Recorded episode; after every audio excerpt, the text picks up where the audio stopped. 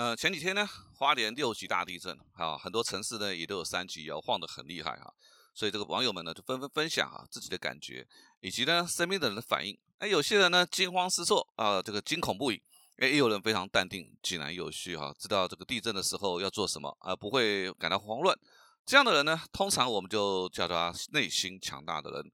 欢迎你来到八站闲谈，我是林家泰。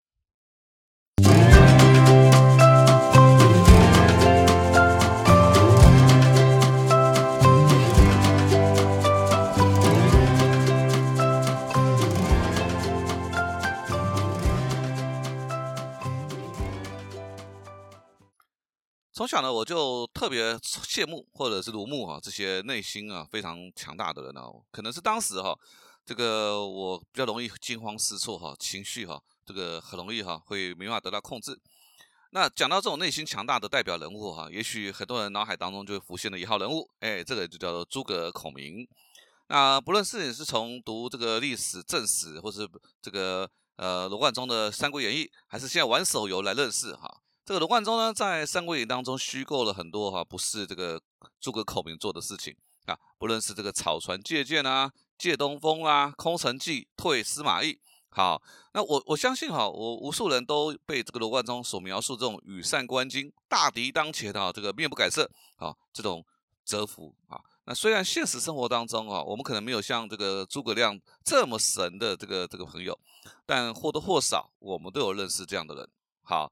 那他们的共同特色呢？大概有以下几点啊。第一个，好，我我觉得他们最厉害的事情就是说，他们的自信，他们非常的自信，好，他们不追求别人的认同，呃，也不讨拍。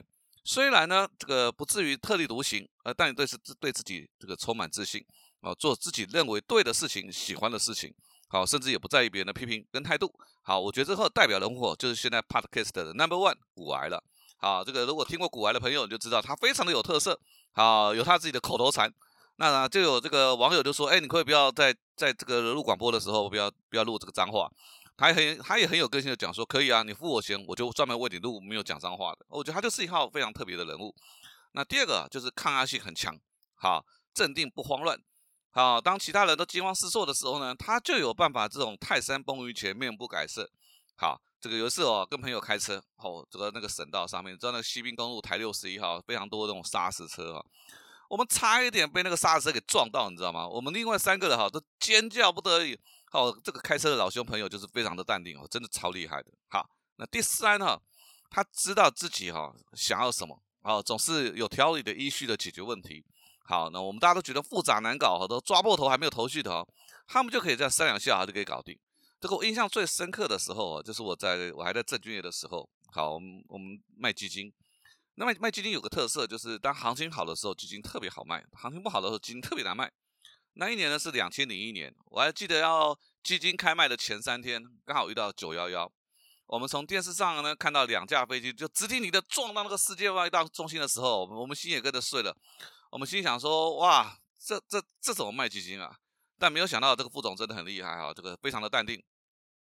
依据他所设定的步骤，哎，我们竟然不但把基金给募到了，还募超额募集，我就觉得这个这个真的是我心目当中觉得那种内心超级强大的。那第四个啊，就他们的情绪哈相对稳定啊，不容易因为一些小事情啊就情绪崩溃啊。遇到同样的事情，其他人也许气急败坏，哎，忙着生气宣泄情绪啊，他们呢就能够轻松自若啊。比如说像我以前我们在股票市场里面，我们看到很多一般的投资人啊，哇。涨跌一点点，情绪就跟着上来哈。但这是有一种那种人啊，情绪非常的稳定哈。那解决问题是谈笑自如，好，仿佛他们遇到是别人家的事情哈。那当然哈，这样的人也不是无所畏惧哈。我一个朋友哈，这个他完全符合刚刚我们说的四个特质啊。但一个大男人哈，他不怕蛇，你知道吗？他怕毛毛虫，这种小型的那种软软的动物哈。有一次我就跟他吃饭啊，这个餐厅刚好这个新种新种植的植物，呃，就掉下来一只毛毛虫。他那个惊恐啊，完全失去了平日的淡定啊。事后啊，他虽然解释啊，呃，因为是他在农村长大，曾经看过啊，这个农地上面长满了毛毛虫啊，惊吓到啊，所以不管呢，这个活到几岁啊，再看到毛毛虫啊，哦，那就是他心里面的软弱啊，这个还是他的恐惧点啊。不过我的解读是这样的啦，这个毛毛虫哦，终于让他看到，让我看到他哈，也有这个普通人的一面哈。那不然我老觉得他真的是太神了。所以啊，你希望自己哈。这个自信不追求他人的认同，对不对？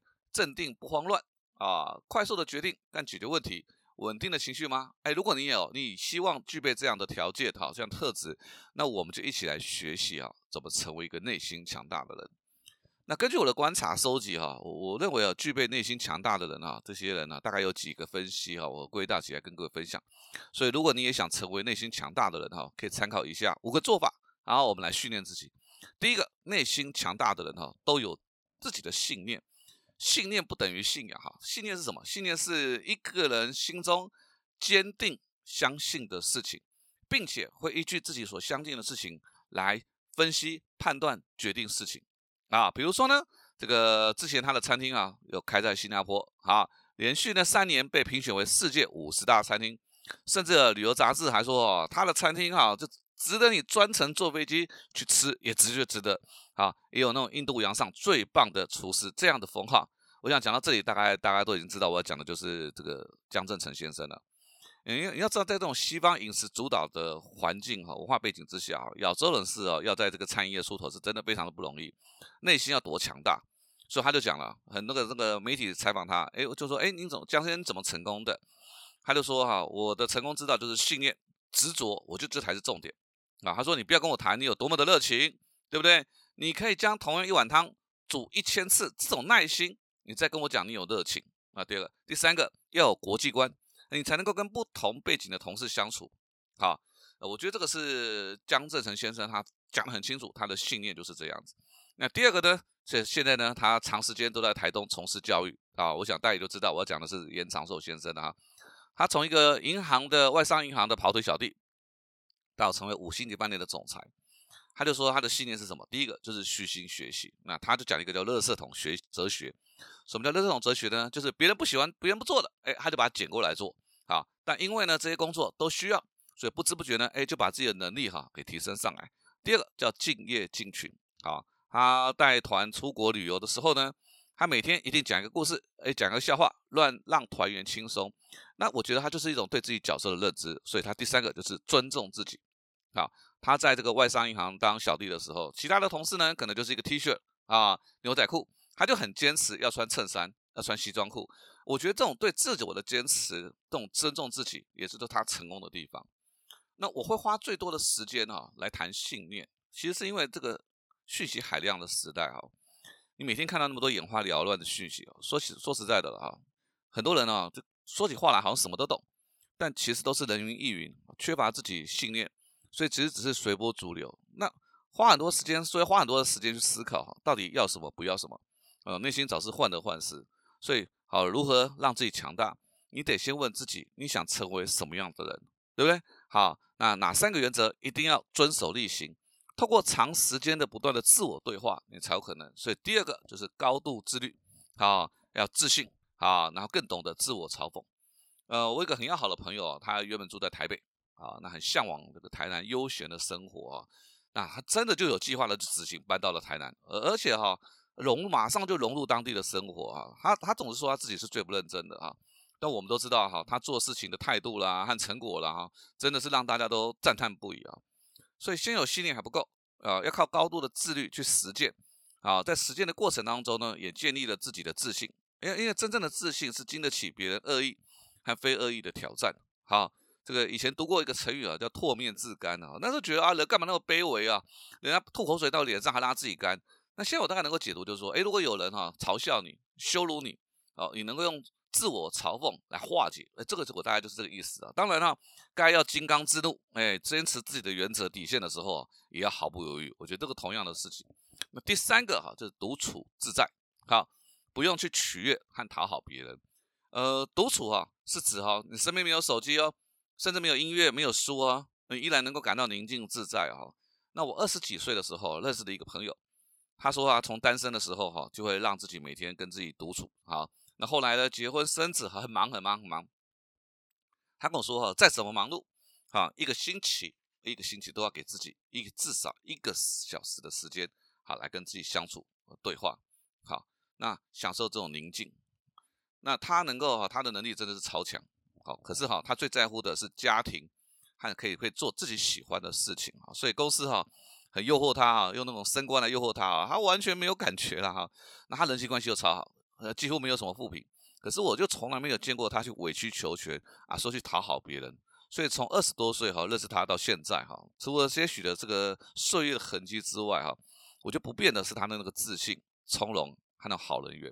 好，这个现在很多人呢，这个手机哈好像是他的安慰剂哦，一旦手机没有在身边，感到非常的不安哦，吃个饭也不好好吃，连上个厕所都要划手机，那真的是很很辛苦啊。所以这个能不能让自己独处，我觉得是现代人要去学习的。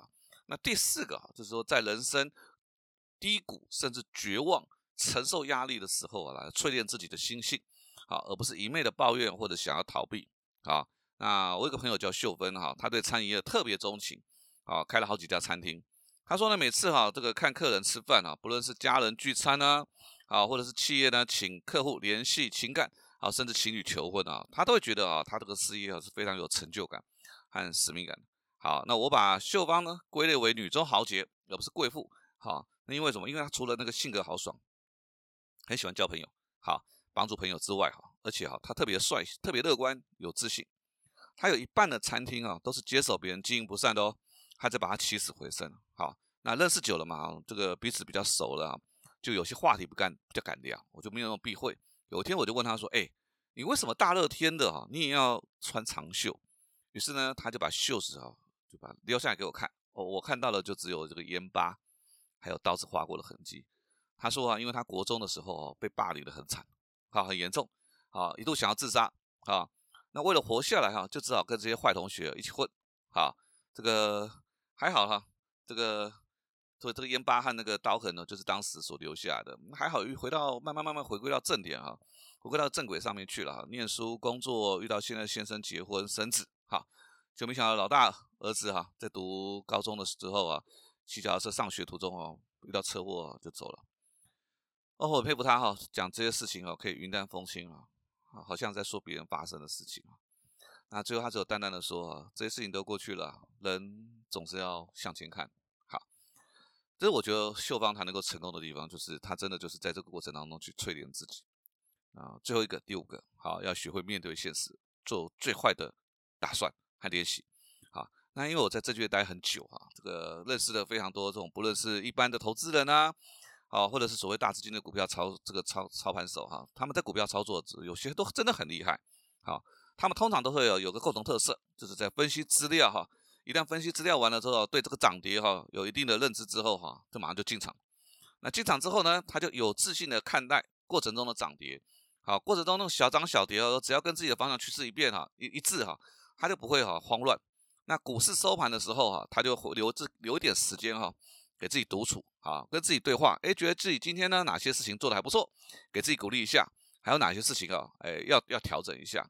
那万一哈遇到看错的时候哈，他不会惊慌失措啊，到处问啊为什么涨，为什么跌哈啊，他倒是哈这个很稳定，他知道啊自己不是神啊，不可能那么神准都看对了哈，所以决定出手的时候哈，不论多空，他都会事先想好这个停损点啊，因为知道了可能最大的损失哈，心里更踏实。啊，而不会慌乱。这个很多很多很多这个人都讲说啊，我是在长期投资。其实我们也都知道，他就投机被套牢了哈，所以才变成长期投资啊。这点我觉得也是蛮不容易的哈。那虽然自古以来哈，这个老是天有不测风云，人有旦夕祸福哈。这个生活当中哈，总是充满无数的变数。但我我觉得这个时代哈，不只是网络讯息爆量，这很多以前我们都视为这个典范、金科玉律的一些价值观哈，都慢慢不一样了。这个人性更浮动，就是当我们对未来哈感受到那种焦躁不安，觉得哈自己可以掌控的事情啊，好像变得更少了哦，又不断的就会不断的错过跟遗憾。好，那我曾经听过这个法鼓山寺正言法师啊说他在日本求学的故事。好，他在日本念书的时候呢，刚好遇到中日断交。好，那他就谣传啊，这些留学留学生呢会被遣返回台台台湾了哈。那他呢，就很多同学都非常非常担心啊。他他就他的看法就是说，你们去担心这些事情也没有用，因为到时候万一要遣返，还就是遣返。所以该做的事情呢，就是把书给念好。所以当其他的同学呢，都忙着花时间在打听啊，到底怎会不会遣返的时候，他就专心把书念好了。所以当事情确定了之后呢，他的书也读完了，就很顺利了，呃，回到台湾。而其他他的同学呢，还在日本继续修行。所以当一个内心强大的人哈，才能在任何的时代，好。都不会遗失，好掌握自己的方向盘，才能够掌握，他未迷失，可以掌握自己的方向盘，对不对？好，所以帮大家再复习一下，如何成为内心强大的人。第一个，一定要有信念，好，找出自己相信、坚定不移的事情。第二个，高度自律、自信，懂得自我嘲讽。第三个，独处自在啊，又不必取悦别人。第四个，能够在人生低谷、绝望的时候，淬炼自己的心性，而不是逃避或者是一昧的抱怨。那最后一个就是面对现实，做最坏的打算。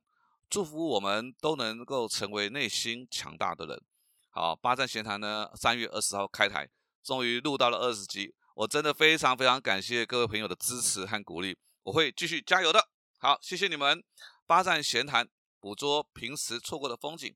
发现被忽略的观察角度，让生活多一点乐趣，人生多一点厚度。那如果你有任何想要跟我分享的事情，或是你想听的主题，都可以搜寻我的脸书粉丝团“八站闲谈”，也别忘了帮我留下五颗星的赞哦。那我们下次见喽。